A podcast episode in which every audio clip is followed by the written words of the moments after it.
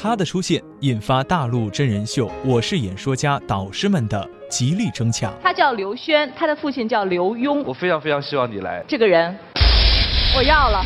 凭借绝对实力，最终夺得冠军。现在总冠军已经产生，他就是刘轩。他的身份并不简单：哈佛大学心理学博士、畅销作家、音乐人、台湾 DJ 教父。本期节目带您走进刘轩的跳痛人生。你会不会在生活当中其实已经很厌烦了，到哪儿都要介绍我的爸爸是刘墉？嗯哼。我觉得我根本不用介绍啊，因为在介绍我出来的时候，人家都已经帮我介绍了。有很多时候名字还会叫错。那天也是在书店一个签售会，那个店长就说：“啊，让我们掌声来欢迎刘墉。”提到刘轩，别人总会有意无意的在他的名字前加上一个标签：著名华人作家刘墉的儿子，出生在台湾，八岁跟随家人去美国，从史代文森的高材生。一路读到哈佛大学的心理学博士，他的成长故事被父亲刘墉写成了好几本书，畅销两岸。在父亲的光环下长大，刘轩却并未因其盛名遭遇压力。他不走在父母的框架里，不满足活在期盼中，独自回到台湾，全方位探索。自己的可能，艺术就是生活，生活应该要尽情的玩。Hello，大家好，我是刘轩，欢迎收听。知名音乐教父刘轩盛装出席，他的音乐表演更是把现场气氛推向了高潮。入选书目，台湾作家刘轩，作家刘墉的儿子刘轩独创的中国风的电音，连老外听了都说赞。写作、广告、音乐、时尚、主持，众多领域中都可以见到刘轩的身影。他曾经写过一本书来概括自己喜欢的生活方式，那本书的名字叫做《跳痛人生》。能不能在广播当中也和两岸的听众分享一下你对于“跳痛人生”这个“跳痛”的一个解释？哦，在这边就可以说文解字一下了。那啊，台湾的听众朋友呢，一定知道“跳痛”这个词，因为它就是台湾年轻人常用的。跳痛其实是跳跃的跳，那痛它是英文是 T O N E，意思就是反差很大。它比较是一个像色调，或者是讲说就是一个东西的感觉，嗯，那当它很跳的时候，就是它反差很大。所以我们说一个人跳痛是，例如你一个鸡尾酒会，或者是一个非常正式的宴会，然后你穿着睡衣去，人家会说，哦，你怎么这么跳痛啊？那或者是你在一个放的电子音乐有 DJ 的地方，你在打太极拳，啊，很跳痛。可是这个跳痛，它可以是说格格不入，不过同时它也可以代表一点点很有个性，嗯啊，非常的自我或者很有自我的风格、自我的坚持在里面。对，所以《跳痛人生》这本书的名字是因为我当初写了很多不同的散文，那这些散文让编辑非常的头大，就完全什么东西都有。他们看到说，他们说这到底怎么编啊？所以。呃，然后该叫什么名字啊？刚好那个时候呢，我去台湾有个机构叫做佛光山，嗯啊，然后佛光山邀请我去到他们台南的这个道场去演讲，嗯，那所以我就过去演讲，后面就是一个很大的一个佛像，嗯，我讲的不是佛学，不过就是分享，啊，后来讲完了之后呢，刚好那时候我就没有回台北，我直接继续上高铁，然后就到南台湾那个地方垦丁，在同一个周末。就有另外一个很大的电子音乐的派对，邀请我去当那个主秀的 DJ，那所以，呃，我前面我才在一个佛堂里面来讲课啊，二十四小时之后，我是在一个沙滩上对着底下的比基尼辣妹在那边在放电子音乐，啊，我就跟身边的朋友讲说，哎哎，你知道我刚刚从佛光山过来，然后他就笑我，他就说，哎，你这个家伙你就是跳痛，超跳痛的，哎，后来我一想说，哎。好像这个还蛮适合，就是叫这本书的名字，所以说是就这样子啊，就叫跳痛人生。那只是我把它变成是痛，就是痛觉的痛啊，痛苦的痛。不过同时也是痛快的痛，嗯，因为如果你要跳痛的话，它必然会有一些痛苦在，啊，很多外界的不理解。不过如果你能够在这里面找到一个。永续经营的一种生态。如果你这不同种的跳痛可以给你带来活力跟平衡的话，那其实它是一个非常痛快的事。嗯，可不可以理解？其实这也是因为自己的性格所决定的。就有一个性格是特别乐观开朗的，其实也有一个性格是还比较冷静的去思考一些问题的。嗯，没错，我觉得我大概同意你的这样子的解读。呃，我的跳动就是来自于我对很多东西的感到高度的好奇吧。嗯呃，而且我是很喜欢去去玩东西的，就像是 DJ 啊、我开始会学起来，也也不是因为有老师，而是因为我的大学的室友跟我住在一起的，他就是个 DJ，所以所有的东西都在那儿。那我觉得哇，看他那样子在那边耍，很帅啊，所以我就一起就玩起来了。他不在房间里的时候，我就偷用他的东西来，就这样就学起来了。那电子音乐的制作也是，就是自己下载啊、一些音色，然后这个 install 这个软体啊之后，也是就看说明书，然后自己弄弄弄，敲敲打打，敲敲打打，哎，就弄出来了。对，所以很多东西，呃，我觉得你玩到某一个地步的时候，你会有的经验值，已经让这个经验值能够去转现，无论是说你去教别人，或是啊、呃你去制作一些，像后来我变成了广告音乐的制作。嗯那呃如果能够展现的话，它就已经可以成为一个副业了。那很多人就问我说，我现在的职业到底什么？我说我是主业是什么？我是很多副业构成一个主业，我的主业就是副业。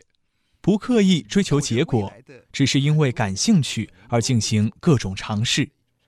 在经过一番努力折腾之后，刘轩拥有了专属于自己的一片天地。就连父亲刘墉在接受媒体采访时，也幽默地对他加以肯定。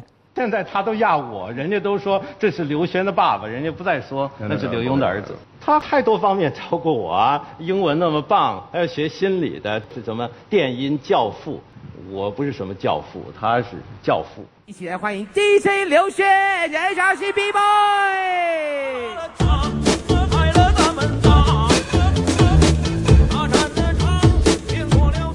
震耳欲聋的音乐节现场，刘轩演绎了融合中国戏曲和西方电子音乐的独特创作，收获无数尖叫和掌声。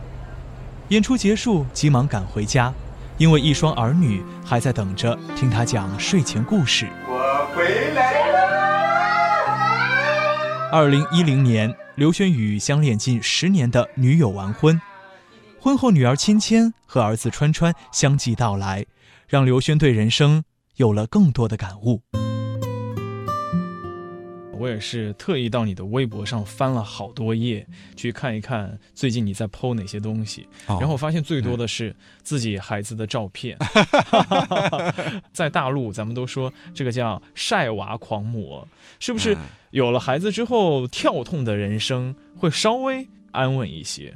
是的，这绝对会。嗯，不过那个跳痛也是也是来自于这样，就是说你可以一手抱着小孩儿，然后一手在那边刷盘的那个 样子，也是一种跳痛。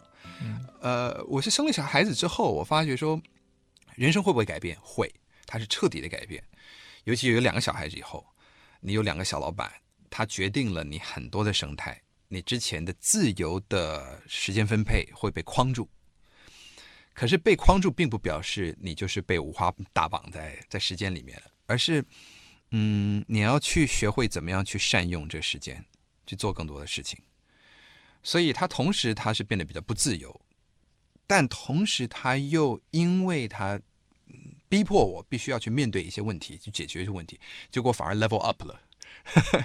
对，所以呃很妙，我觉得有小孩这件事会让我变得比较稳定，它确实也让我变得比较会使用时间，然后会更讲究效率。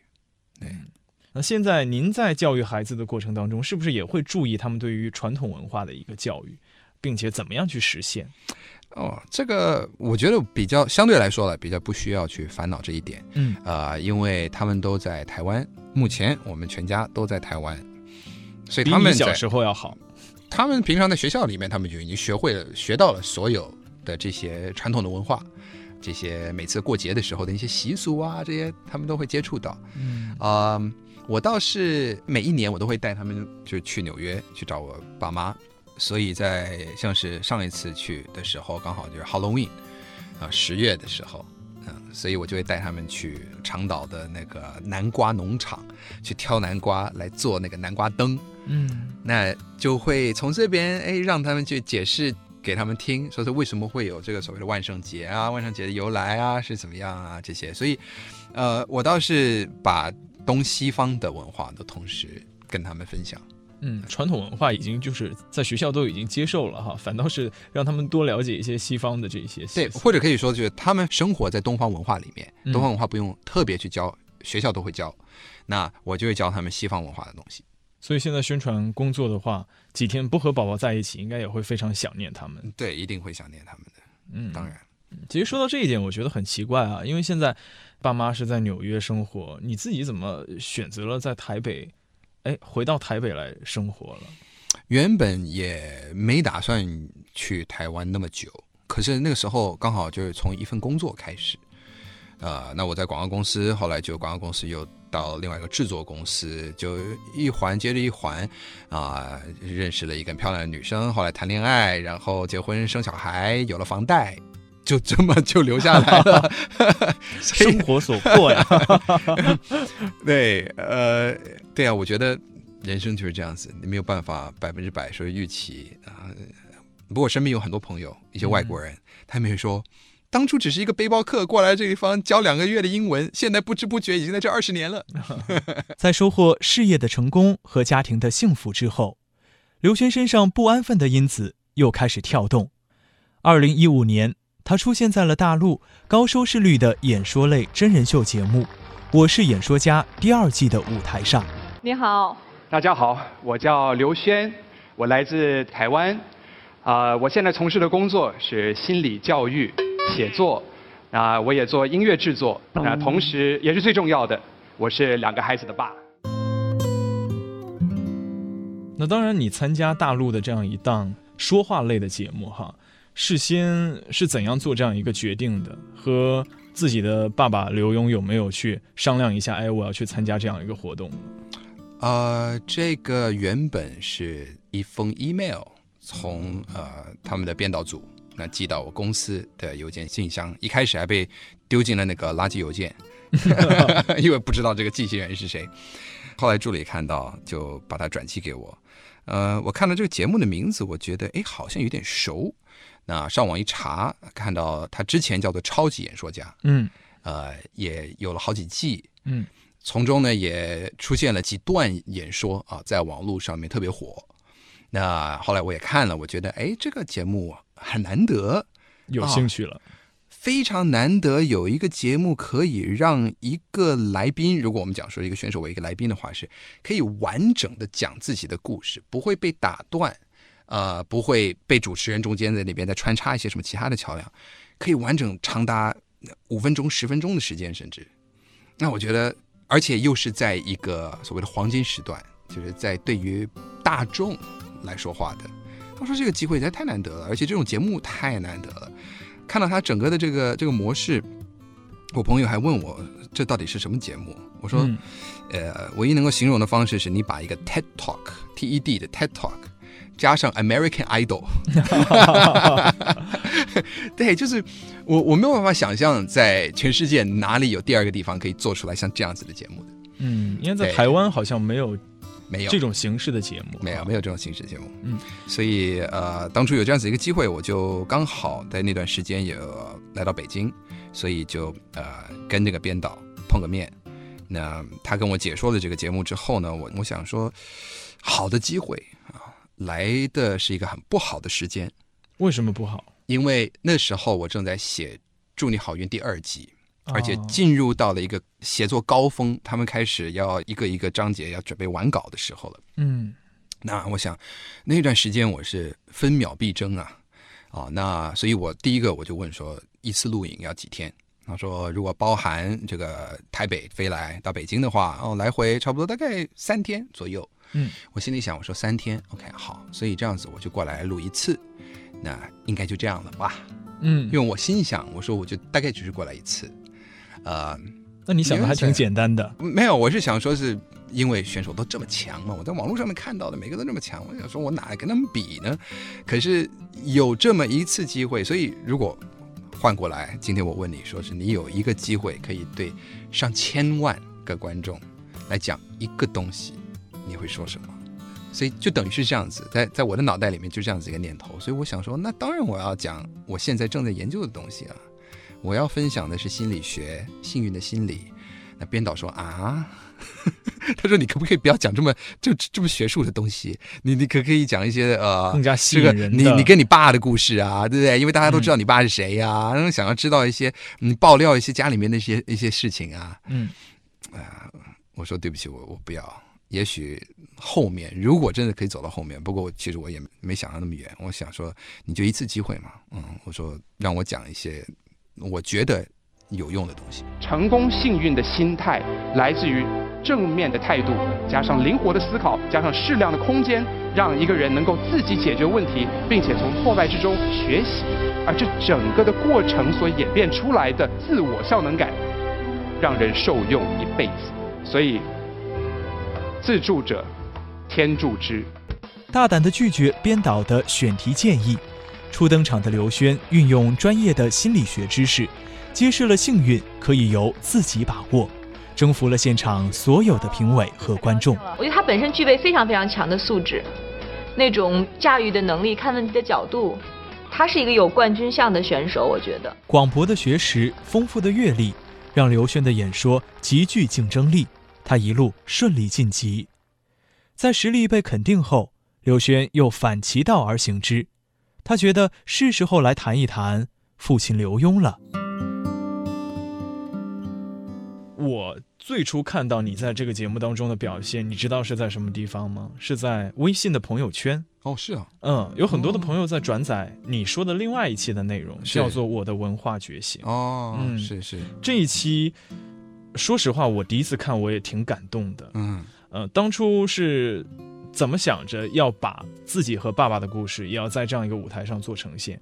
因为第一轮讲的是就棉花糖实验嘛，嗯啊，第二次就讲的稍微比较沉重一点，我讲到的是忧伤的五个阶段，然后跟我自己在透过九幺幺的整个。的故事啊，第三段讲到是婚姻啊，幸福婚姻的秘诀。嗯，所以我想说，OK，幸福幸婚姻的秘诀比较轻松一点，我觉得应该要有一个稍微大气一点的啊一个观点。呃，鲁豫姐我的导师，她的一开始其实她就跟我讲，她说你必须要记住一件事情啊，你的背景会给人有距离感。她说你有一个很漂亮的学历。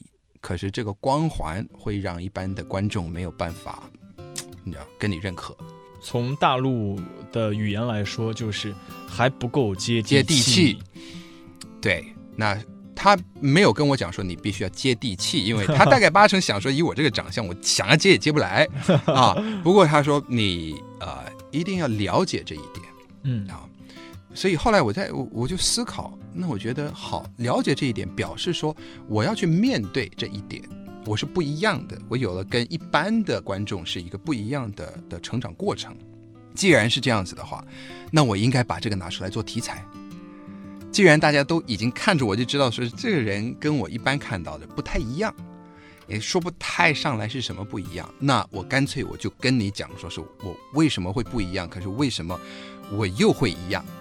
就像我自己看了那一段演说之后，我会觉得刘轩是一个和我们不一样生长背景的人，从小在国外长大。但是最难得的是，在你的演说的整个过程当中，刘墉老师在教育您的一些细节方面，觉得其实还是一样的。